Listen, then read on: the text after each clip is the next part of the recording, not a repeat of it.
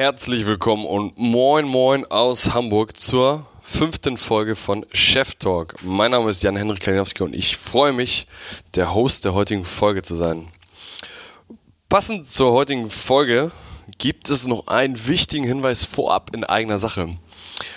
Stifte raus, Kalender raus, notieren. Am 8.10. veranstalten wir erstmals die Cheftreff Female Edition. Was bedeutet das?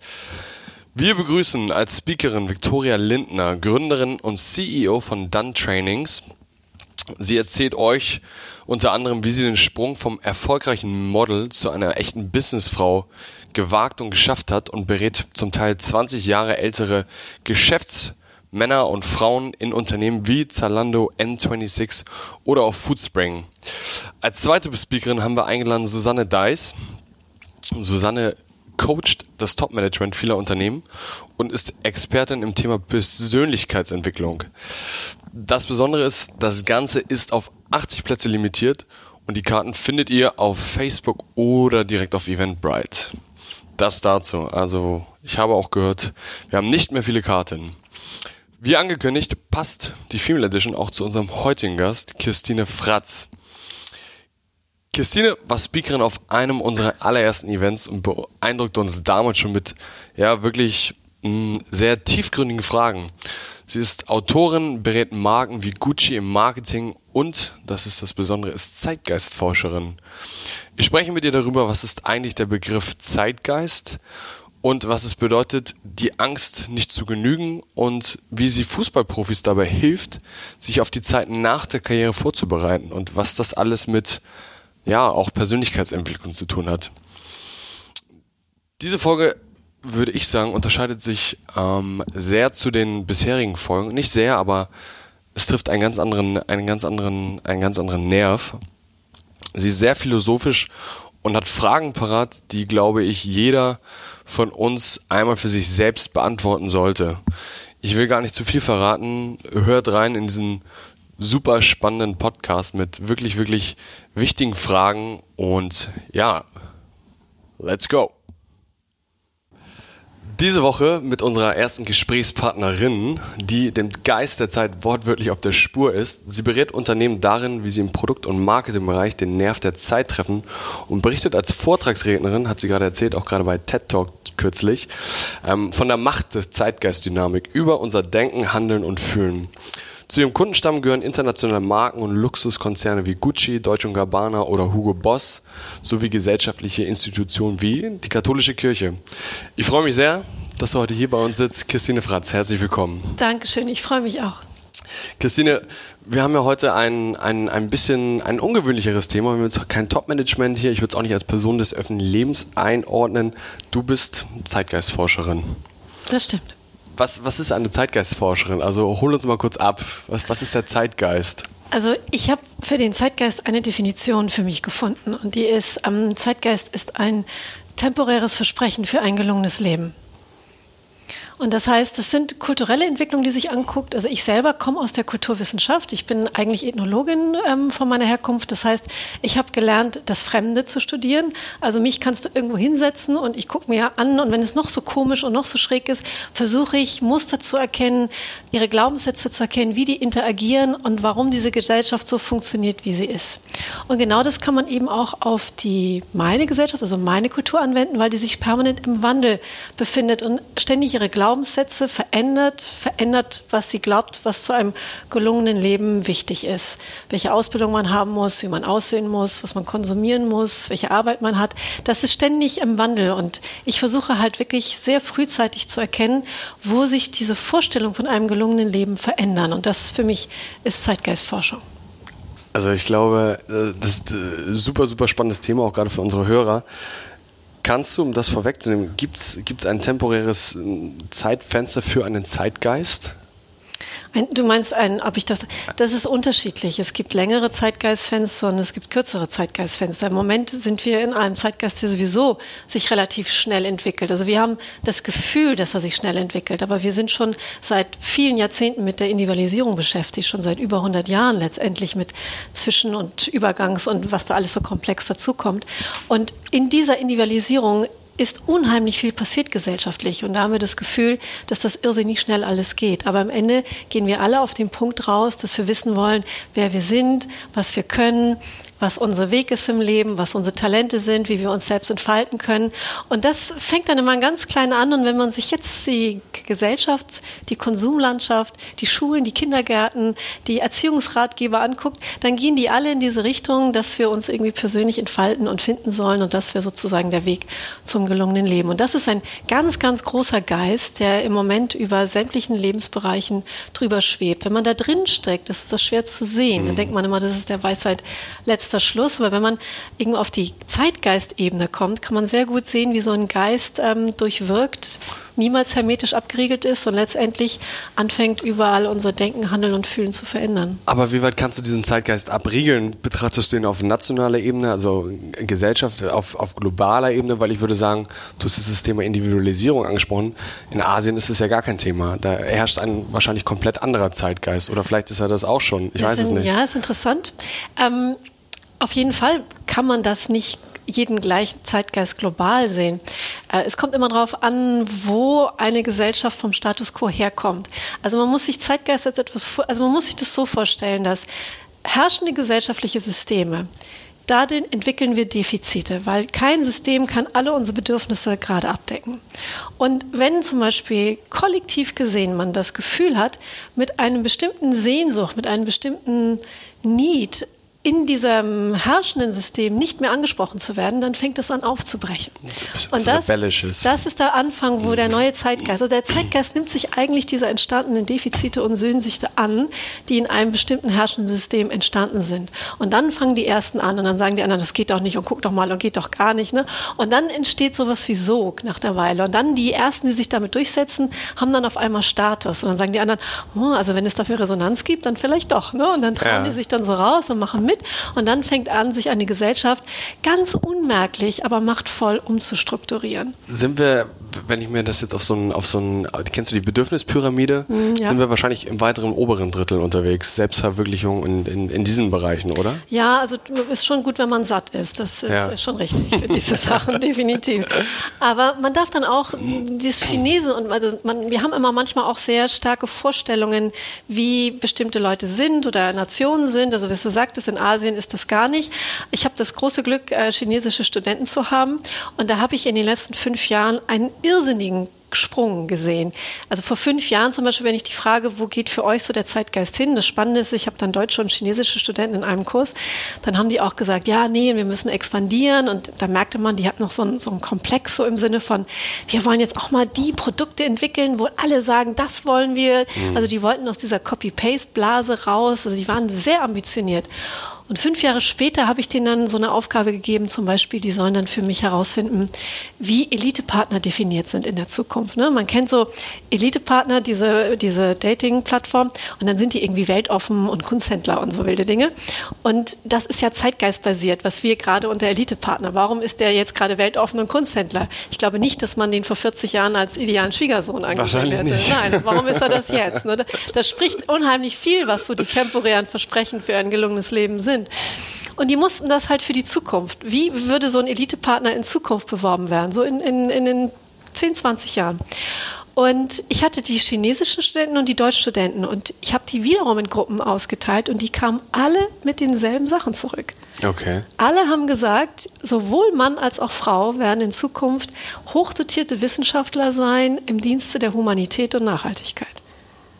Und das fand ich schon spannend. Und das ist natürlich. Aber bei den Deutschen genauso? Bei den Deutschen genauso. Okay. Und damit habe ich nicht gerechnet, nee. ne? weil, weil der Zeitgeist, also das, was der Zeitgeist macht, befindet sich meistens jenseits unserer gegenwärtigen Vorstellungskraft. Also wir können uns einfach nicht vorstellen, wie die Welt sich verändert. Aber wenn du dir mal anguckst, wie äh, zurück in die Geschichte, dann hat sich die Welt oder die Gesellschaft immer so verändert, wie man sich die Leute das hätten vorher nicht vorstellen können. Also es ist sehr wahrscheinlich, dass das eben auch so weitergeht. Und manchmal, ich sage jetzt nicht, dass äh, China da den großen Preis der Nachhaltigkeit gewinnt, aber die Sehnsucht ist da. Also die sind so um die 20 und das hätten die vor fünf Jahren noch nicht gesagt. Und das finde ich halt so spannend. Das ist dann mehr so ein, so ein Flash, das ist so ein kleines Aufleuchten, wo du denkst so, what? Ne? Was geht mhm. dir? Weil du hast irgendwas anderes erwartet oder auch, die müssen auch alle immer einen Kindergarten bei mir entwickeln. Ne? Okay. Und da waren auch, also gerade bei den chinesischen Studenten war ganz viel Selbstentfaltung, nicht dieses Förder Terror. Also merkt man auch, dass da in denen einfach eine andere Sehnsucht, ein anderes Defizit zum Tragen kommt. Und, und das hat einfach die Kraft zu restrukturieren. Das sind keine, also Zeitgeist ist nichts, was von oben verordnet wird. Das ist etwas, was eben aus dieser Defiz kollektiv defizitären Empfinden entsteht. Und jetzt habe ich ja gerade im Intro so ein bisschen gesagt, du verpackst das ja quasi in, in ein Produkt und berätst Marken damit. Also jetzt hast du einen Beruf daraus gemacht. Du hast ja. eben gesagt, du hast Studenten, das heißt, du bist Dozentin. Ja an der Design Factory. Und da unterrichtest du dann? Uh, Trend Research heißt das, aber letztendlich ist es Zeitgeistforschung. Ja. Okay. Und wie, wie, wie, wie können wir uns das vorstellen, wenn, wenn ein Gucci, ein Deutsch und Gabbana oder sowas zu dir kommt und sagt, Christine, wir wollen den aktuellen Zeitgeist erforschen, wir wollen neue Produkte machen oder was, was machst du mit denen? Wie kommen die auf dich zu? Also das geht meistens darum, wenn die in einem Marketingfeld sind, was extrem überlaufen ist. Mittlerweile gibt es kaum einen Produktbereich, der nicht extrem überlaufen ist. Also du brauchst ja letztendlich nicht wirklich noch ein Waschmittel oder ein Parfum oder. Ist gesättigt eigentlich. Ist es eigentlich gesättigt. Ja. Ne? Du hast es von allen Seiten, von allen Farben und von, von, von jeder Form. Und, ähm, und letztendlich konkurrieren die in bestimmten Bereichen um dieselben Themen. Also im Parfumbereich konkurrieren die um Schönheit, Luxus, Verführung, im, im, im Foodmarkt dann über Gesundheit oder irgendwie was.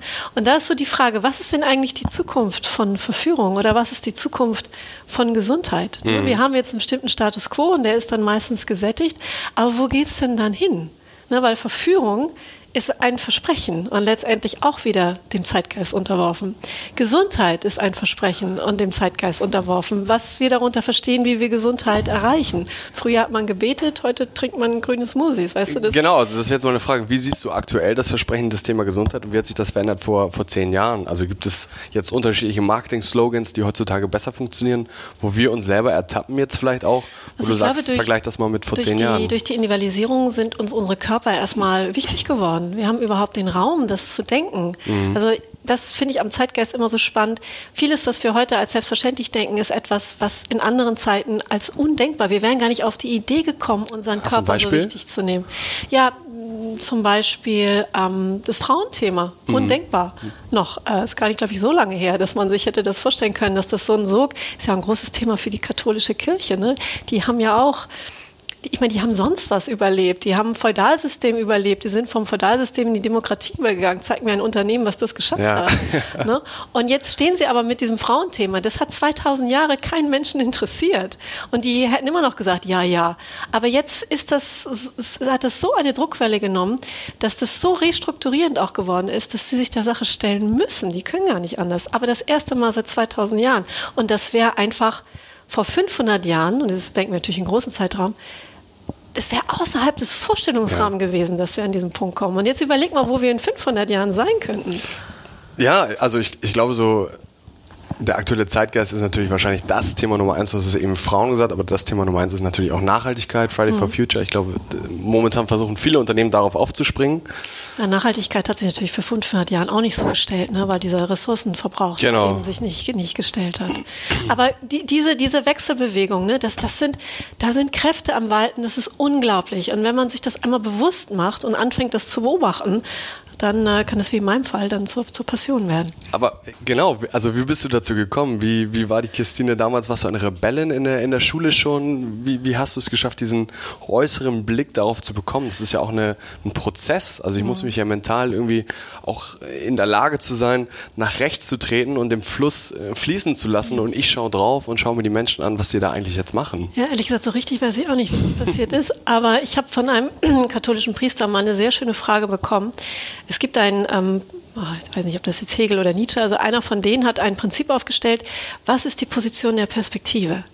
Ne? Also von du, du, wenn du eine Perspektive hast, mhm. auf welcher Position bist du? Mhm. Und die Frage haben sie mir immer gestellt. Was ist denn meine Position der Perspektive, so zu denken, wie ich denke? Ne? Und da habe ich mir dann mal Gedanken drüber gemacht. Und ich bin tatsächlich so ein bisschen so in die Welt gekommen. Also ich habe da kein Schlüsselerlebnis. Oft hat ja jemand, das hat gesagt, ich habe gedacht und gedacht und es passiert und dann ne, änderte sich meine Welt. Aber ich bin ich bin nie richtig in die Welt reingefallen. Und das ist auch letztendlich mein größter Schmerz, den ich in meinem Leben habe. Ich bin nie richtig in die Welt reingefallen, darum bin ich auch nie wirklich rausgefallen. Ich bin immer ein bisschen unter Sonderlaufbahn da gelaufen. Aber Sonderlaufbahn ist das jetzt, kann ich mir vorstellen, du warst immer irgendwie ein bisschen, bisschen anders, ein bisschen Rebellen. Also, also meine Mutter hat das mal betitelt mit, ich war furchtbar anstrengend, weil ich einfach alles in Frage gestellt habe, von klein auf. Also du warst so, so, so richtig, was ja, ist das? Warum, so richtig, warum, ich richtig warum? genervt, ja, Ja. genau. Und immer wenn sie sagte, also dieses, das ist so, das war für mich ein Satz, der war ohne Bestand. Mhm. Der, und wenn jemand gesagt hat, das, das ist jetzt einfach so, dann habe ich gesagt, nee, muss aber nicht sein. Ja. Ne? Also diese Möglichkeit, es sich mal von der anderen Seite anzugucken, die hatte ich schon, eigentlich schon immer. Und ich war auch die in der Schule, die den Schuldirektor in Frage gestellt hat, die die Regeln in Frage gestellt hat. Ich kann mich erinnern, ich habe mal in der Grundschule ein, ähm, einen Brief aufgesetzt. Da waren so Regeln wie keine Rutschbahn und Warum keine nicht. Rutschbahn? Ja, genau, warum das alles nicht. Und das ist so. Das ja, kann nicht sein. Und dann habe ich das in bunten Farben jeden Satz geschrieben, weil ich bin Legistheniker und mache fürchterlich viele Schreibfehler. Ja. Und damit das nicht so auffällt, habe ich das in allen verschiedenen Farben gemacht. Und dann haben meine Mitschüler gesagt, ja, wir unterschreiben das. Und das hat am Ende dann keiner gemacht. Und dann weiß ich noch, wie mit hochrotem Kopf, es war total heiß, ja, stand ich da vor meinem Direktor und habe das abgegeben. Aber was er gemacht hat, er ist mit dem Zettel rein, ja, wie alt war ich da? Irgendwie sieben, acht oder so. Und hat mir Punkt für Punkt das erklärt und ist mit mir in die Auseinandersetzung gegangen. Und das sind natürlich solche Momente, wo du das Gefühl hast, ich werde ernst genommen, ich, ich, ich habe Resonanz, wenn ich das in Frage stelle. Und er hat diesen Brief, glaube ich, ich habe es später erfahren, hat den eingerahmt und sogar an die Wand gehängt Okay, oder so, ja. weil da so viel ich will es jetzt aber mal wissen, weil ich verstehe es nicht. Ne? Ich hatte so ganz oft dieses, ich verstehe das nicht, warum das so sein muss und nicht so sein muss. Und ich habe dann, also ich habe so ganz früh, ich glaube, ich habe mit zehn Jahren schon so Günter Wallraff gelesen, Ja. ganz, ganz unten und ähm, Aber du hast viel Gesellschaft in Frage gestellt. Ne? Also du hast, du hast jetzt keine Naturwissenschaften, Nö, Fragen nicht. oder so, sondern warum sind wir so, wie wir sind? Ja, da warum, warum wird auch so viel, zum Beispiel ein ganz großes Thema von mir ist ja nicht Werten. Ich finde ja Werten irrsinnig langweilig, weil man da letztendlich, wenn ich etwas bewerte, dann ist es der Ende des Informationsflusses. Und ich habe das einfach auch in meiner Kindheit, ich bin außerhalb von Hamburgs aufgewachsen und die, das Mindset war jetzt nicht hier, Big Horizon, hast du nicht gesehen, ne? Und diese Enge und dieses zu verurteilen, weil jemand sich außerhalb der Norm aufhält, das fühlte sich für mich nie richtig an. Und ich fand natürlich immer die interessant, die sich außerhalb der Norm aufgehalten Aber du warst selber nie eine Person von denen, sondern du hast die quasi damals schon, oder? Ich habe es beobachtet. aber ja. du warst keine, ich meine, zu deiner Zeit war das, waren das die Punks oder sowas? Was war die große Revolution oder die ersten So Aufstände der Studenten? nicht. Aber nein, zum Beispiel, ich habe mich für die interessiert, die sitzen geblieben sind in der Schule. Ich wollte wissen, warum. Ich konnte mir immer nicht denken, dass die doof sind. Und ich habe dann immer dann die familiären Kontexte von denen Mhm. studiert. Ich habe mich dann extra mit denen angefreundet. Ich habe mich für die Ausländerkinder interessiert, weil die dann andere strukturelle ähm, Glaubensideen hatten. Das fand ich spannend. Oder ich habe, mein erster Freund war der, der als erstes tätowiert war zum Beispiel. Okay. Den fand ich. Also immer so, also die, diese Abweichler, ne? Aber ich selber. Ja, aber das ist ja das Spannende, dass du selber keine Abweichlerin Nee, warst. in dem Sinne war ich keine. Also ich habe auch meinen Er- Eltern Kummer gemacht, aber jetzt nicht so in, diesem, in dieser massiven Form. Aber ich, es, es war, ich hatte immer ein tiefes Misstrauen gegenüber der herrschenden Matrix, wo alle dachten, so muss es sein. Ich, also ich glaube, wir, mir, gehen, mir gehen jetzt schon wieder 100 Fragen durch den Kopf, weil das ist ja auch so eine Frage, die wir auch mit Cheftreff, wir sind ja mit dieser Idee gestartet, dass wir unterschiedliche Perspektiven zeigen wollen. Wir wollen die Perspektive einer Gründerin oder eines Gründers zeigen, eines Unternehmer und Unternehmerin und äh, diesen Kontext so ein bisschen zu konzentrieren und zu sagen, gibt es Parallelen, gibt es einen Zeitgeist eventuell, was, was bewegt aktuell unsere Hörer, unsere Teilnehmer, die zu dem Event kommen, die suchen ja auch nach etwas. Und wie hast du es für dich geschafft, dann zu wissen, okay, ich habe diesen Wissensdurst, ich möchte jetzt Kulturwissenschaftlerin werden? War das, war das super klar? Nee, überhaupt nicht. Aber ich, hat- ich habe mir die, die Fragen aller Fragen wurde mir gestellt nach der Schule. Und die ist? Ja, das ist eine schöne Frage. Ich war ja, und das, das ist, so- also wie gesagt, das ist ja dann auch mein Schmerz gewesen, ich war keine gute Schülerin. Also alles, was, vielleicht ist das auch ein Trost für andere, die es nicht sind, ähm, alles, was in der Schule als Kompetenz und, und leistungswürdig angesehen habe, das ist mir leider nicht so gegeben. Es fängt an mit der, mit der ähm, Legisthenie und äh, habe auch andere Themen und dieses, dieses ganz woanders denken und, und das halt nicht so abliefern können. Das, das ist im, in der Schule einfach nicht so, ist kein so präsenter Teil. Und deshalb hatte ich in der Schule schon, fing bei mir die ganz starken Selbstzweifel einfach an. Ich wusste, ich, ich habe da irgendwie was, aber ich konnte es nicht benennen. Es hat sich nicht umgesetzt im guten Klavierspielen oder guten Malen. Ich hatte keine, keinen Ausdruck dafür. Mhm. Und als ich dann mit der Schule fertig war, wusste ich ehrlich überhaupt nicht, was ich machen sollte. Und da war eine Freundin von mir und die hat mir eine Frage gestellt, die ich mir dann auch erlaubt habe, mir jetzt selber zu stellen. Das war, bei welcher Tätigkeit verlierst du das Gefühl für Raum und Zeit? Oh. Ja. Da also wüsste ich jetzt auch ad hoc, wüsste ich nicht, was ich darauf antworten soll wahrscheinlich. Ich hatte aber eine Szene im Kopf. Ja. Ich hatte eine Szene im Kopf. Und zwar hatte ich in der Schule eine Freundin, die kam aus dem Libanon, das waren Flüchtlinge. Und die lebten in einer ganz kleinen Wohnung zu sechst. Und da bin ich manchmal am Nachmittag hin und sie hatte eine deutsche Mutter, einen arabischen Vater. Die Schwester war mit einem Ägypter verheiratet und die andere lernte den ganzen Tag ganz laut Hebräisch. Okay. Und, und da, da, konnte ich mich wirklich in die Ecke setzen und den ganzen Tag schauen und staunen. Ja, das. Und da habe ich mein Gefühl für Raum und Zeit verloren. Okay. Und das war für mich die Fragen aller Fragen, weil diese Frage ist unabhängig von die ist einfach unabhängig von diesen Zeitgeist-Ängsten auch, von womit verdiene ich Geld. Genau. Ähm, ne, wo du schon sagtest, wo diese lineare Biografie sich anschließt, dessen Versprechen sich im Moment auflöst. Wo bin ich damit in 20 Jahren? Welcher Arbeitgeber interessiert sich für mich? Wie muss ich sein, das? Ne? Sondern diese Frage ist losgelöst von jedem herrschenden Zeitgeistgeburt. Sie geht nur um dich und was du fühlst. Und dieses Gefühl, und das ist wiederum das Versprechen, könnte dich vielleicht dein Leben lang tragen. Ja, ja, also ich, ich glaube auch, dass du, du hast es als linearen. Die lineare Biografie. Die lineare Biografie. Äh, dass das Versprechen sich nicht mehr einlöst, ja. Glaubst du, es hebt sich auf? Also kurz zur Erklärung, das, das lineare, also die Biografie, das ist ja das Versprechen quasi, wenn du zum, in einen guten Kindergarten gehst, gut in der Schule bist, wenn du gut in Mathe, Deutsch und Englisch bist, gutes Abitur machst, dann kriegst du ein gutes Studium, wenn du ein gutes Studium hast, kriegst du einen guten Job und was ist dann? Ja.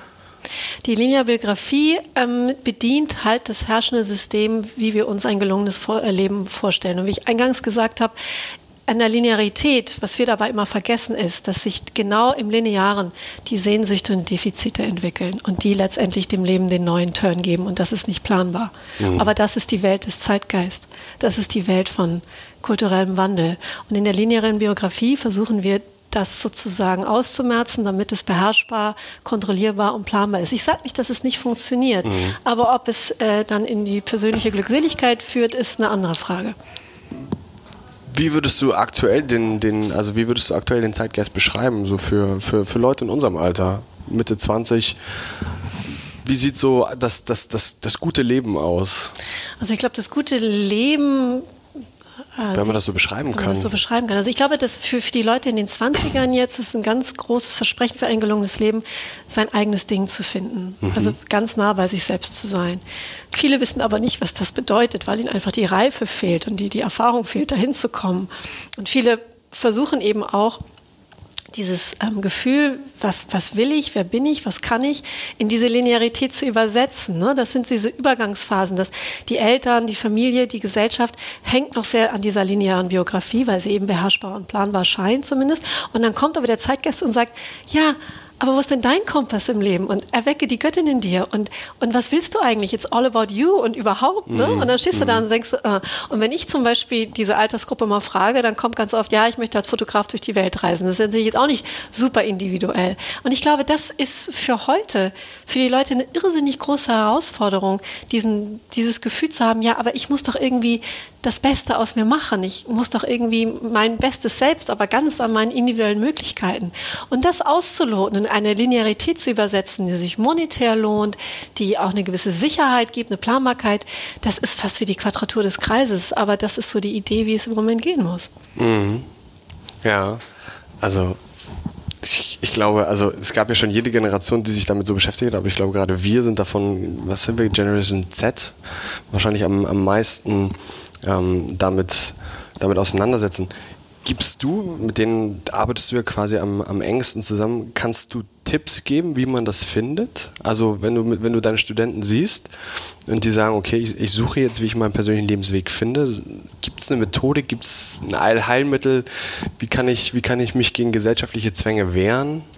Ich glaube, man muss so ein bisschen umstrukturieren, nach welchem Gefühl man sucht. Also man darf einfach auch nicht vergessen, dass sein Leben zu planen auch, auch viel von Ängsten besetzt ist. Ne? Also dieses Free and Easy und raus. Und ich meine, das gibt es ja sehr viele Leute, die einen hohen Status im Moment haben, die das machen. Also Salt and Silver zum Beispiel oder auch andere, ne? die äh, Blow, Blow Up oder sowas. Gab es auch einen Film letztens von so Leuten, die sich so zwei, drei Jahre nehmen, die eigentlich auch gut gesettelt sind in der Gesellschaft und dann sagen so, das kann es nicht sein und jetzt raus und mit der Weltbevölkerung Musik machen und wow, und wir stehen alle davor und sagen, oh, wie Ne? Also mhm. wir, wir können das Lebensgefühl förmlich einsaugen und sehen, in welchem ja, in, in, welchem Widerspruch es dann steht zu, zu einer linearen Biografie. Und dann, da geht aber dann die Sehnsucht und so hin. Ich glaube, wir müssen uns mehr mit dem Thema Sog auseinandersetzen. Weil viele gucken immer noch nach Sinn und gucken nach ähm, Sicherheit und wie man die Ängste und was vernünftig ist und plausibel. Aber ich glaube, etwas, ein Gefühl, was in uns ist, was, was wenig kultiviert ist, wie fühlt sich eigentlich Sog an? Darf man mit Sog eigentlich spielen? Darf ich mich mit Sog auseinandersetzen? Darf ich Sog ernst nehmen, wo, wo ich Sog empfinde? Weil Sog ist letztendlich das, wo, wo wir unsere Sehnsucht spüren, mhm. wenn wir merken, Klar. wir haben einen Sog sind. Aber der wird wahnsinnig schnell niedergekämpft, weil er sich eben nicht, der, der, der so wenig planbar ist. Der ist wenig beherrschbar, der Sog. Und ich glaube, dass, dass den inneren Konflikt, den junge Leute im Moment haben mit ich will, aber ich muss und ich soll und das kann ja nicht, aber die haben es geschafft und vielleicht doch. Also das, das ist ja, also es ist ja zum Zerreißen, wenn du nicht total klar bist. Aber wer ist das schon? Wer ist das schon? Wer ist das schon? Ja. Vor allen Dingen in dem Alter. Und ich glaube, dem, der Idee von Sog mehr reflektiven Raum für sich zu geben, ist, ist wäre, glaube ich, etwas sehr Modernes einfach auch, weil es ähm, einfach wenig benannt ist mittlerweile, dass man das darf. Du hast es ja mittlerweile geschafft, du hast ja eine Stimme bekommen, du bist Dozentin, du bist Gastrednerin, ich habe es am Anfang schon gesagt, bei TED Talk. Mich interessiert jetzt aber noch mal ein bisschen, wie sich dein, dein Geist, deine, deine, dein, dein Gedanken durch die Kulturwissenschaften das Studium geprägt hat und wie dann quasi dieser Übergang nach dem Studium kam. Also gibt es diesen Beruf überhaupt offiziell? Wie viele gibt es davon in Deutschland? Ich es gibt wahnsinnig viele Trendforscher ne? okay, und Zukunftsforscher. Ja. Aber Zeitgeistforscher ist dann nochmal was anderes. Ja. Ähm, also, als ich mit dem Studium fertig war, und ich habe mein Studium wirklich geliebt, ähm, also da, da hatte ich Sog, ne? also da war ich genau richtig.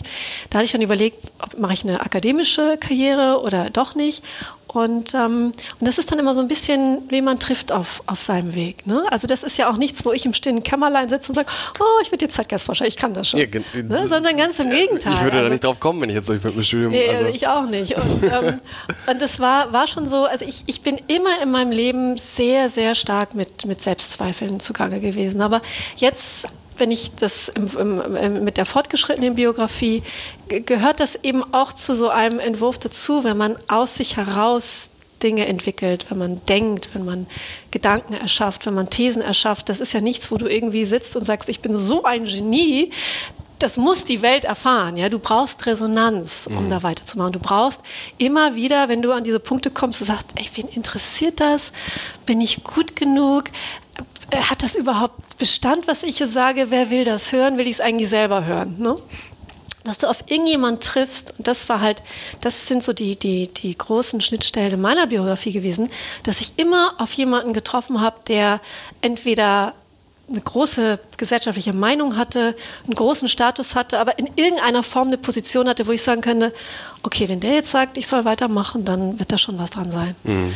Und es, ich, ich habe ja meine Magisterarbeit über ähm, den Zusammenhang zwischen Vampirismus und Hedonismus geschrieben. Das war auch so ein Thema, wo mir auch alle Leute gesagt haben, das kannst du nicht machen, mach mal was über interkulturelle Kommunikation. Wo willst du dich mit Vampiren denn später bewerben? Ja, ja. ganz ehrlich. Aber ich habe einen wahnsinnigen Sog zu diesem Thema halt empfunden und ich hatte so viele Ideen und ich hatte ein, ein tolles Forschungskonzept und habe dann auch ein Jahr dazu geforscht und habe dann diese Arbeit dann noch geschrieben und die wurde dann auch veröffentlicht, war dann auf der Frankfurter Buchmesse und, und über diese Arbeit, die wurde dann protegiert von ähm, Pong Bismarck hier aus Hamburg. Der hat sich diesem Thema angenommen, dem bin ich, habe ich irgendwie kennengelernt, der meinte, das ist ein super Thema, das stellen wir Gunter Sachs vor.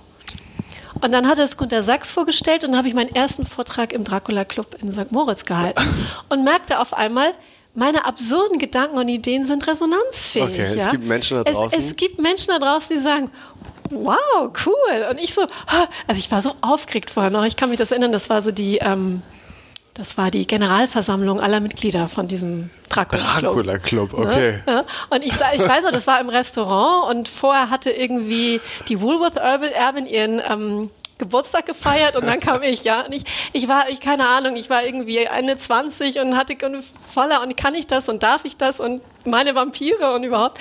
Und dann, dann saß ich da auf, weiß ich nicht, auf der Lehne von einem Sofa und habe dann davon erzählt und es hat funktioniert. Und das musst du halt haben, sonst schaffst du das nicht. Ne? Du musst diesen Sog haben, aber ihn dann auch ausleben. Er muss dir immer wieder, ähm, also am, an, an dem Weg entlang muss er dir immer wieder von Kapazitäten bestätigt werden. Sonst, äh, also hätte ich das Standing nicht gehabt, das durchzuhalten. Eigentlich passt es jetzt gerade ganz gut, dann auch zu sagen, war welche drei Personen haben dich am meisten in deinem Leben geprägt, in deinem biografischen? Also die ich jetzt wirklich getroffen habe, oder? Ja, also ne, ja. Was, was waren drei prägende? War es, war es deine Mutter? War es irgendein Autor? War also es waren natürlich mein, meine Eltern, ne, ganz stark. Also meine Mutter hat sehr früh erkannt, dass ich ähm, im Kopf so ein bisschen anders ticke und ich hätte von Grund von meiner Anlage äh, kein Abitur machen können. Also dafür wäre ich einfach schulisch nicht gut genug gewesen. Aber sie wusste, ich gehöre auf die Uni. Unbedingt. Ja, ja. Und dann haben meine Eltern mich also wirklich mit Ach und Krach und Nachhilfe und allem durch, äh, durch die Schule getragen bis zum Abitur, weil meine Mutter wusste, ich muss studieren, unbedingt. Und äh, mein Vater war sich da nicht so sicher, aber meine, meine Mutter hat mich früh gesehen. Und ich glaube, das, das ist ein großes Geschenk, mhm. wenn du Menschen triffst, die, die dich wirklich sehen können. Und das ist ja auch das Geschenk, was wir dann mit den Spielern auch machen wollten. Ähm, und das war, also meine Mutter hat gesagt, du musst studieren. Und als ich dann an die Uni gekommen bin, da hatte ich einen Dozenten, der hat das eben auch mit den Vampiren protegiert. Der hat auch gesehen, lass ihn mal, lass ihn mal. Ne? Du brauchst immer Leute, die sagen, gib ihr den Raum. Weil es gibt so viele, die sagen, wie ist die denn drauf? Die spielt, das braucht doch kein Mensch. Wer soll denn? Also alle deine inneren Stimmen, die du hast, werden ja von so vielen außen repräsentiert. Aber wenn nur ein, zwei immer mal wieder dazwischen, die sagen, mach weiter, das ist gut, mach weiter, das ist gut, komm, mach weiter. Dann, ähm, dann traut man sich die nächsten Schritte. Und das war auf jeden Fall mein Dozent, der hatte den wunderschönen Namen ähm, Professor Alzheimer. Das war ein Volkskundler, auch sehr schräger Typ und der hat, der hat mir den Raum gegeben. Ich habe mich unheimlich unter dem entwickelt. Also das, du, du kannst, wenn du so eine intellektuelle, geistige Nische für dich besetzen willst, du brauchst einfach, du brauchst Impulse, du brauchst Inspiration, du brauchst Menschen, die dir nicht an die glauben, du brauchst Menschen, die dir Forum geben und es gibt, muss Menschen geben, die dich fordern. Und ich bin dann ja danach ähm, in eine kleine Trendagentur gegangen, die ist damals Kreativphase. Also ich war erst im Trendbüro und dann da und das war auch so ganz klein und wir hatten kein Geld, aber wir hatten eine Vision. Und dieses, dieses Encouragement, dass du da Leute hast, die sagen, wir glauben an dich und wir glauben, dass genau diese Schräge, was du hast, dass es ganz toll ist.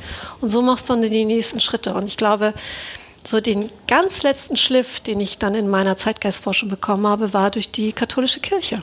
Mhm.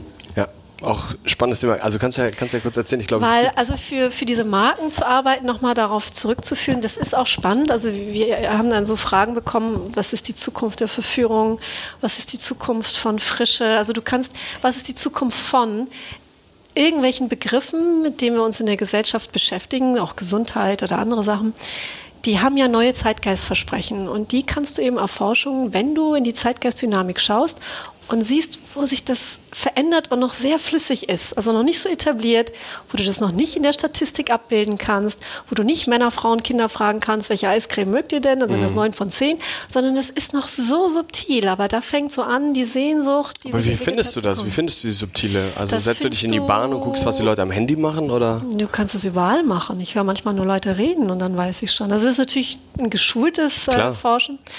Aber überall, wo die Gesellschaft anfängt, Übertreibungen zu machen oder wo sie anfängt, in, in, die, in die Gegensätzlichkeit zu gehen, wo irgendwas ist, wo du denkst, echt jetzt? Oder ernst jetzt, irgendwas, was, wo du denkst, ähm, was deine Wahrnehmung herausfordert, irgendwas, was wirklich schräg ist, anders, übertrieben, zu doll oder irgendwas. Das ist der Moment, wo du sagst, okay, hier könnte mir der Zeitgeist was zu erzählen, hier könnte sich Veränderung ähm, anschließen. Und dann musst du halt zusehen, dass du dieses eine Phänomen versuchst dann zu schauen, ob sich das als Muster auf die verschiedenen Lebensbereiche schon übersetzen lässt.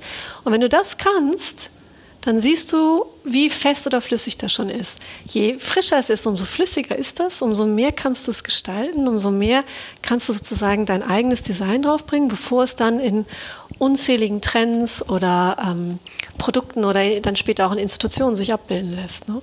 Das ist die Kunst. Aber das ist etwas, was an dem große Global Player gar nicht so interessiert sind. Ne? Die meisten machen Fast Moving Consumer Ja. Goods. Die wollen eigentlich genau den Moment erfassen, wo es alle wollen. Was ist jetzt gerade? Was ist jetzt gerade das Ding? Aber Ja. Zeitgeistforschung beschäftigt sich lange vorher. Ne? Das ist deutlich künstlerischer, das ist viel nischiger. Also im Marketing-Jargon eigentlich eher so Early Movers, First Adapters. So Und in- noch davor. Und noch davor. Und noch davor. Also ich habe jetzt zum Beispiel einen Vortrag ähm, für die Lingeriebranche.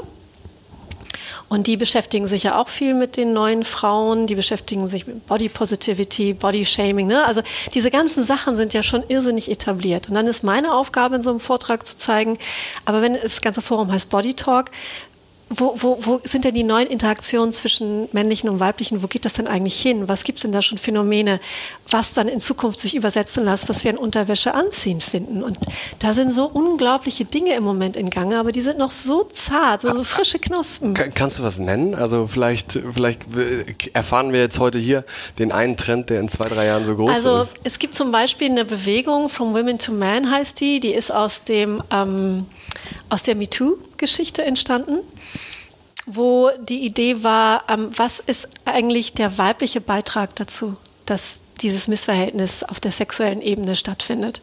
Und das ist schon sehr avantgarde, weil wir sind jetzt eigentlich damit beschäftigt, uns das männliche Missverhältnis anzugucken.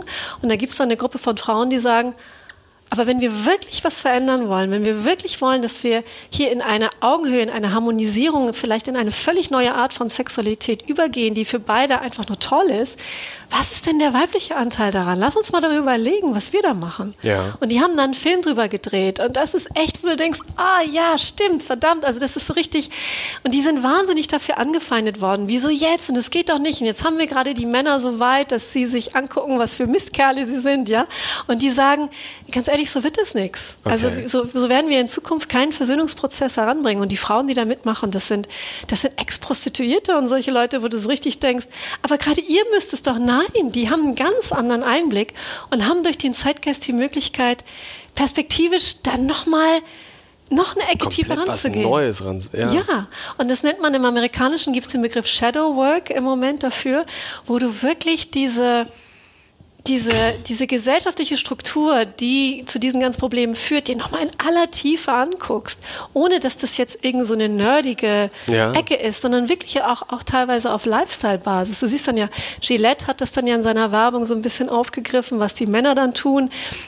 Dann gibt es eine Skaterin, die hat einen ähm, Kurzfilm darüber gemacht, dass sie das so aufregend findet, dass, dass es so viele neue Dimensionen der Begegnung zwischen Jungen und Mädchen gibt. Und da siehst du da einfach schon, wo sich, ähm, wo sich Begegnungspotenziale verschieben. Du musst dir mal vorstellen, früher durftest du mit einer Frau nur reden, wenn da jemand dabei war. Und dann waren dann vorgegebene Themen wie irgendwie Wetter und Haustiere oder irgendwie was. Ne?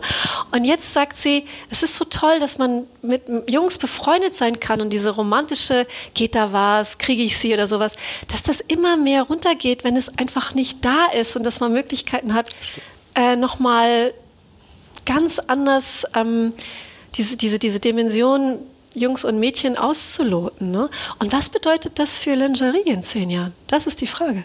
Wie sieht Unterwäsche aus, wenn sich das weiter durchsetzt? Und kannst du das schon beantworten? Oder? Also du beantwortest es ja, ich kann mir nicht vorstellen, gibst du konkrete Tipps oder Das, erarbe, das erarbeite ich dann mit versuchst denen. du die alles, mit den Fragen zu leiten? Also, Also so ich eine, versuche so eine denen, ich zeige ihnen halt die Beispiele, also ich zeige ihnen die Phänomene, ich zeige ihnen, in welche Muster sie sich übersetzen, ich zeige ihnen, wie Bereiche, die sie noch nicht dazu addiert haben, von diesem Geist schon erfasst sind. Und dann frage ich sie, wie sieht denn dann Unterwäsche in fünf Jahren aus, wenn sich das durchsetzt? Body Talk, ja. Ja. Wie, wie geht das? Ja. Und das haben die meisten Leute halt nicht drauf, die, oder wie auch, das sind ja nicht alle Zeitgeistforscher, wie solche feinen Veränderungen, also Zukunft ist, ist grundsätzlich immer eine Abfolge von Experimenten. Ja. Sie ist nie linear. Auch ich kann nicht sagen, dass sich das durchsetzt. Aber sollte es sich weiter durchsetzen, und es sieht im Moment danach aus, dann wird es das verändern, was Frauen als Unterwäsche anziehen werden. Wahnsinn. Ja, da mal drüber nachzudenken. Und also, wie inspirierst du dich denn? Also, oder auch die Frage, glaubst du, du bist betroffen vom Zeitgeist? Ja, also, natürlich. Äh, okay. Klar. Also ich versuche. Aber Zeitgeist ist ja nicht was Schlechtes. Also Nein, deswegen. nein, nein. Also ich versuche mich ja auch zum Beispiel, ich halte keine Vorträge über den Rechtsdruck in der Gesellschaft oder über die AfD. Ich halte. Ist das ein Zeitgeist trotzdem? Also, ja, das sind Übergangsphasen. Das wäre jetzt sehr komplex, darauf Ja. einzugehen, aber das sind natürlich, Ja. äh, äh, letztendlich ist das dynamisch, ist das extrem nachvollziehbar. Aber ich gucke mir immer mehr an, und vielleicht ist es auch ein Erbe der Katholiken, ich gucke mir immer an, wo, wo im Zeitgeist Versöhnungs- und gesellschaftliche Heilungsprozesse im Wege sind, weil ich möchte immer den Fokus eher darauf lenken, wie Unternehmen oder Leute, die meine Vorträge hören, sagen können, ja, da mache ich mit, da zahle ich ein, das mache ich größer, da gebe ich meine Energie rein, als weißt du, der ganze Mist, der überall ist oder was einem Angst macht, darüber reden die anderen schon genug. Das muss ich nicht, aber diese, diese zarten Knospen wiederkommen, also wie jetzt in diesem Gender-Thema, ne, da- das hat einfach Potenzial, dass sich Dinge wirklich zum Positiven verändern. Und deshalb ist in meiner Forschung geht da immer der Fokus hin. Sie, siehst du in deiner Forschung, also ich glaube, durch diesen ganzen Medienkonsum, die Welt wird ja häufig als sehr, sehr negativ dargestellt. Also es wird ja immer nur über Probleme geredet. Ja. Statistisch kann man, glaube ich, sehen, dass es weniger Kriege gibt und weniger Konflikte als vor 40, 50 Jahren. Ja. Siehst du in deiner Forschung auch eher einen, einen positiven Wandel oder bist du, bist du eher skeptisch? Also sagen wir mal, ich habe irgendwann mal beschlossen, positiv zu sein. Ich glaube, es ist, es ist eine, eine Haltung, zu der man sich, mit der man sich selbst irgendwie verabredet. Was mir einfach auch aufgefallen ist, dass ich glaube, dass dieses sehr negative Denken, der Untergang naht, ähm, dass das auch in unserer Kultur eine Prägung ist, die auch mit Intelligenz gleichgesetzt wird. Ich glaube, der Pessimist wird generell als intelligenter angesehen als der Optimist. Und das bricht aber gerade auf. Das war aber lange Zeit Echt? so. Okay. Mhm dass derjenige sagt, es wird ganz schlimm und die Ölkrise und Hilfe und der Untergang, ne? Und tralala. Also man hat in der Geschichte ständig mit dem Untergang geflirtet. Der ist bis jetzt nicht gekommen und ich vermute auch nicht, dass er jetzt so schnell um die Ecke kommt. We weiß ich aber nicht. Und ähm, ich habe irgendwann mal beschlossen, ähm, also positiv auf die Dinge oder um mir auch die, die Potenziale, die Chancen anzugucken, weil das, glaube ich, einfach auch meiner Gesundheit zuträglich ist, ehrlich gesagt. Und es macht mir auch mehr Spaß. Ja klar. Was ich, was ich, also was, was glaube ich für viele faszinierend ist, dass, dass du es geschafft hast, ein, ein Forschungsfeld, ein Berufsfeld zu finden, was, was, von, was, vom, was vom Wandel lebt. Also es ist ja nichts dynamischer als der, als der Zeitgeist. Wie dürfen wir uns denn deine typische Woche vorstellen? Wie hast du, hast du Life-Hacks, hast du irgendwie tägliche Routinen? Inspiration habe ich eben angesprochen. Ähm, ja, witzig, die Frage wurde ich jetzt öfter gestellt. Ähm, ich habe gar keine so richtige Routine. Jede Woche ist so ein bisschen anders. Ähm, also ich treffe viele Leute, ich bin relativ viel unterwegs, eben aufgrund der, der Vortragsgeschichte. Und ich habe früher sehr viel gelesen und hatte immer das Gefühl gehabt, ich muss die Informationen alle covern, aber das ist unmöglich geworden. Also das kann ich gar nicht mehr. Also ich muss ganz ehrlich sagen, ich bin da ein bisschen fatalistisch. Also das, was zu mir kommt, ist, ist für mich das, was dann für mich relevant ist. Und wenn du so viele neue Menschen kennenlernst und dich von ihnen inspirieren lässt, gibt es so bestimmte Fragen, die du bei jedem ein bisschen abklopfst oder wo du sagst, ah, jetzt, jetzt habe ich was Spannendes gefunden? Ja, ich gehe immer schnell nach der, also mein Steckenpferd ist ja die Sehnsucht und, und die Leidenschaft und ich versuche die immer dahin zu lenken, dass sie mir erzählen, worum es denen wirklich geht. Und dann versuche ich immer herauszufinden, ist das jetzt ein individuelles äh, Statement oder kann man das schon kollektiv betrachten? Und ja, also das ist so die Information, die ich abziehe, so ungefähr. Wo ist dein So gerade? Ne? Das, das, das schon, ja. Und das, das reiht sich gut ein. Du hast, du hast, wir haben eben im Vorgespräch darüber gesprochen. Dein aktuelles Projekt geht quasi in die Richtung Fußballer, Fußballprofis dahin zu entwickeln und auch so ein bisschen denen die Chance zu geben, ihre Persönlichkeit zu finden, zu entfalten, Sehnsüchte. Ja, also das, das, die Idee dahinter war, dass Fußballer während ihrer Karriere an die Zeit nach ihrer Karriere so denken müssen, wie sie sich dann aufstellen. Ne? Und viele haben ja, machen ja Social Media und Self-Branding und all diese ganzen Sachen. Und wir hatten so die Idee, ob man da vielleicht so einen Zeitgeistansatz machen kann für Human Branding. Und das würde halt bedeuten, dass man auch bei Fußballspielern eine Art Sehnsuchtsprofiling macht, was nicht darum geht, so ein klassisches, was sind die Stärken und was sind die Schwächen, ähm, wie macht man das oder jenes, sondern es darum geht, wo, wo, wo ist dieser verborgene Funke, wo vielleicht auch dieser aktuelle Zeitgeist, was, wer, bin ich, was bin ich, was ist, was ist meine Botschaft für die Welt, ne? was habe ich der Welt zu geben? Ne, das ist so die Frage. Und dass wir das versuchen, das mit denen herauszufinden. Und da der Zeitgeist im Moment sehr vielschichtig und komplex ist, weil wir halt so eine hochindividuelle, also eine ja fast nonkonformistische Kultur im Moment haben, gibt es halt so viele Möglichkeiten, diesen Funken zu spielen. Es sei nicht mehr wie früher, dass du in der Anpassung die Belohnung bekommen hast, sondern du hast ja letztendlich, indem du dich nicht anpasst, den, das Versprechen auf Belohnung. Und dass wir sozusagen dann Zeitgeiststrategien entwickeln für Social Media, für Self-Branding, für Kooperationspartner, für Sponsoren, die genau auf dieses Mehrsein von diesem Spieler einzahlen, dass der letztendlich langfristig eine Karriere neben dem Spielfeld aufbaut, die ihn aber auch wirklich was angeht, also wo er wirklich mhm. auch mitwachsen kann, wo er sich mitentwickeln kann, die ihn wirklich betrifft. Könnten wir das jetzt quasi übertragen auf einen Studenten, fünftes Semester oder Ende Master, wo, wo es ja auch darum geht. Also ich habe zum einen. Prinzip, ja. Also ja, also wie, wie, wie kann ich das machen? Wie kann ich? Es geht ja, ich glaube, das war eine der ersten Sachen in den Vorlesungen damals in der Uni, was uns gesagt worden ist, gucken Sie nach links, gucken Sie nach rechts, das ist Ihr Konkurrent für den Masterplatz. Und zum anderen wurde immer gesagt, ich als persönliches, als Individuum muss irgendwie als Marke fungieren, ich muss für irgendwas stehen. Mhm ja, wie finde ich das raus, ist dann ja immer noch die Frage. Und glaubst du, das lässt sich für jeden individuell, so wie bei den Fußballern, auch für jemanden, der kein Fußballprofi ist? Definitiv. also wir überlegen auch das Konzept, also wie gesagt, wir strukturieren das gerade neu ähm, mit einem neuen Team. Und da ist auf jeden Fall, das ist das nicht mehr auf Fußballspieler begrenzt. Also das geht um um jeden eigentlich. Wir haben einen Koch, der sich dafür interessiert, das zu machen. Wir haben einen Politiker, der sich dafür interessiert, obwohl wir gerade überlegen, ob man das mit Politikern machen kann. ähm, äh, und, und wir merken, also es gibt ja, dieser Zeitgeist erfasst ja jede Person. Und die wollen ja alle irgendwie wissen, wofür stehe ich, wer bin ich, was ist mein Mehrsein. Aber ein Politiker, der steht ja schon quasi als Politiker und ein Koch auch. Aber ich als jemand, der noch überhaupt nicht weiß, wofür ich stehen soll, kann ich mich trotzdem du, du meinst so eine Art Zeitgeist-Lebensberatung? Ja, so ein bisschen. Also wie kann ich mich als Marke positionieren, ohne dass ich eine Marke bisher bin? Ich glaube, man muss von diesem Gedanken der Marke, da, da würde ich schon erstmal ein, einhaken, dass, mhm. dass die Frage ist, ob das immer alles gleich eine Marke sein muss. Ähm, es gibt nämlich auch Menschen, die auch gar nicht so gern so sichtbar sind, aber trotzdem gerne wissen möchten, wo, wozu sind sie, was, was, was habe ich, der, was, was, was ich der Welt zu geben? Ich finde das immer eine sehr schöne Frage, die man sich fragen kann. Nicht sondern, was habe ich von der Welt zu erwarten oder wie muss ich sein, damit die Welt mich lieb hat, sondern was habe ich der Welt zu geben? Und äh, das kann man mit absolut jedem machen, klar. Ich mache das mit meinen Studenten teilweise auch. Die sitzen ja auch fraglos vor mir mit Wissen nicht oder die haben immer furchtbar viel Liebeskummer auch. Und, und, ähm, und das, ne, das ist schon auch eine Art von Coaching, die man heute als Dozent auch mitmacht. Es ist interessant, dass du mich das fragst, weil das ist wirklich wahr. Das geht über das Dozieren des Fachs mittlerweile weit hinaus. Ja, ja, ja. ja. Gibt's, gibt es eine Sache, die du glaubst, die, die jeder Mensch, jeder junge Mensch einmal in seinem Leben gemacht haben sollte? Und warum ja, warum nicht? Das ist auch so eine, da fallen mir jetzt so, so generische Sachen ein. Das ist ja so wahnsinnig individuell.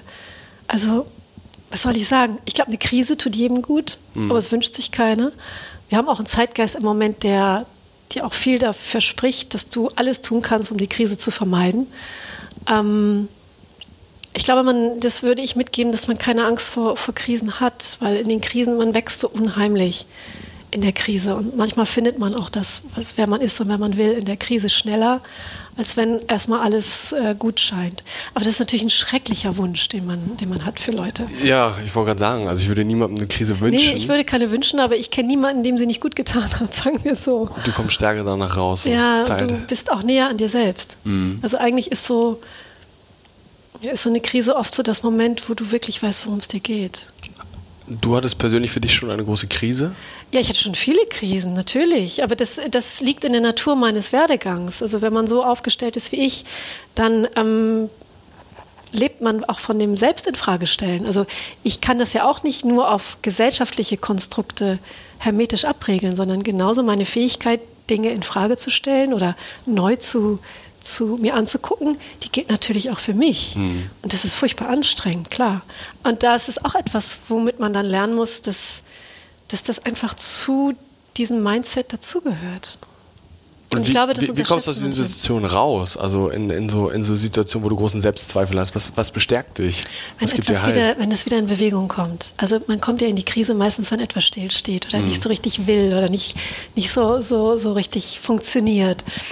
Und ähm, ich bin ja auch nicht mit meiner Zeitgeistforschung rausgegangen und die Welt hat gesagt, yay, da bist du, wow, cool, dass du da bist.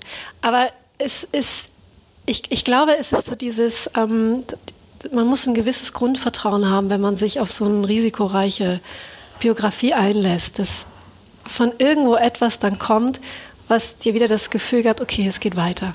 Ne? Und in der Krise mittlerweile, also nach all den Jahren, wo ich die Erfahrung immer wieder gemacht habe, ist das dieser Moment, wo ich weiß, Christine, das ist eine Momentaufnahme, in einer Woche wird irgendwas passiert sein und du denkst schon wieder anders. Und in der Regel ist es so. Ja. Ja, ich glaube, das kennen, kennen viele. Also und das ist, das ist glaube ich, so ein, so ein, so ein, so ein Urvertrauen ins, ins Leben, würde ich das nennen, dass, dass eben nichts, aber auch gar nichts linear funktioniert. Und deshalb wird auch die Krise nicht linear funktionieren in deinem Kopf. Weil da bist du ja damit beschäftigt, dass der Untergang naht und das ist relativ unwahrscheinlich. Hättest du, hättest du so eigentlich so drei, drei Tipps, würde ich mal, ich glaube, wir hatten es also nochmal für alle Zuhörer. Christine mhm. war eine unserer ersten, unseren Speakerinnen beim allerersten Events und damals gab es die Top 5 Rules of Success. Haben sich die zu damals verändert von dir? Hast du die noch im Kopf? Ob ich die noch im Kopf habe? Wow. Ähm, das ging ja mit der Zeitgeistforschung einher, ne? ich glaube, alle fünf kriege ich nicht zusammen, aber das war sowas wie, ähm, also dass man diesen Zeitgeistblick haben sollte, wo, wo sich Dinge verändern, wo es komisch wird, wo es anders wird, wo einen es herausfordert, wo eine Übertreibung stattfindet. Und dass man auf jeden Fall alle Live Lebensbereiche im Griff haben soll, nicht nur seine Branche, die soll man nicht im Griff haben, sondern im Blick behalten, weil Konsumenten mit welchen Sehnsüchten, die zu dir kommen, trainieren sich meistens in einem anderen Lebensbereich als in deinem eigenen. Und darum ist es wahnsinnig gut, diesen, diesen Metablick auf die gesellschaftliche Matrix zu haben. Ja. Ja, sehr, sehr, sehr spannend. Wir kommen, wir kommen leider schon dem Ende entgegen. Abschließende Frage eigentlich. Welche Person empfiehlst du uns oder Personen, mit denen wir unbedingt sprechen sollten, wo du glaubst, dass das müssen unsere Hörer, müssen diese Person irgendwie mal erlebt haben oder sich inspirieren lassen? Also meine erste Wahl, habe ich ja schon gesagt, der ist ein bisschen exotisch, aber es gibt in, in Oxford einen Professor für Geschichte, der heißt Theodore Theldin. Und er hat wunderbare Bücher geschrieben über eine intime Geschichte der Menschheit und Lebenskunst, sind zwei von ihm. Und der gehört zu den 100 einflussreichsten Denkern der Welt, äh, wird er gesagt, der ist über 80 mhm ein fantastischer Geist, der einen wirklich nicht nur den gegenwärtigen Zeitgeist in Kontext setzen kann, sondern die Zeitgeister aller Zeiten. Und das ist so entlastend, wenn man sich mit ihm beschäftigt, weil er einen so erdet mit der Idee, wie eigentlich Menschen sich entwickeln, wie sie sich über die Geschichte entwickelt haben. Und er sucht sich so Sachen raus, wo man wirklich schauen und staunt und, und wirklich sehr viel Selbstvertrauen gewinnt, ja, ich, ich kann auch was Eigenes machen, ich darf was Eigenes machen, weil es gibt keinen Konformismus, es gibt keine, das ist alles Schall und Rauch. Es hat alles nur seine Zeit, es ist alles temporär und alles ist nichts der Weisheit, letzter Schluss. Also, und der hat, ist wahnsinnig humorig auch und der hat auch ein wunderbares Konzept ins Leben gerufen, das heißt Oxford Muse, wo er Menschen zum Abendessen an den Tisch setzt, die sich normalerweise nie treffen würden, sowas wie Putzfrau und CEO und sowas. Und das sind die inspirierendsten Gespräche, die diese Menschen je in ihrem Leben hatten. Mhm, für macht, beide Seiten. Für beide Seiten. Ja. Und er macht diese Oxford Muse Events, hat er für Ikea auch viel gemacht und für andere Sachen. Und ich könnte mir vorstellen, dass er sogar, ich weiß nicht, ob er jetzt kommen würde, aber er ist für solche Formate offen und noch lebt er. Also ich, ja. ich finde, Rosenblütenblätter würde ich streuen auf seinem Weg. Okay. Der größten Geister überhaupt. Ja. Und ich glaube, der wäre auch noch mal also ich, ich glaube, man kann sehr viele erfolgreiche Leute interviewen, aber es gibt, glaube ich, wenig, die ähm, die von so einer amüsierten Substanz über menschliche Werdegänge sind wie er. Dann schmeiße ich nochmal die Frage rein, welche drei Bücher glaubst du, sollte er nochmal gelesen haben? Also unbedingt Theodore Seldin, eine ähm, intime Geschichte der, eine kleine intime Geschichte der Menschheit, ja, glaube ich, so heißt es. Ähm, das würde ich auf jeden Fall gelesen haben. Ach Gott, was noch? Es sind so viele Bücher. Es gibt so wahnsinnig viele gute. Mein Buch natürlich. Auf jeden Fall, Buch Zeitgeist, Zeitgeist, Dein Buch. Also ich, ich habe es gelesen und ich glaube, nach dem damaligen Vortrag von dir wurden die Verkäufe nochmal rapide angekuppelt. Ich glaube, bei uns fast im, im, kompletten Team wurde das Buch gelesen. Ja, die erste Auflage ist auch so gut wie verkauft. Ja, Wahnsinn. Also das ist natürlich ein absolutes Muss. Kann ich sehr empfehlen. Und ähm, welches Buch noch?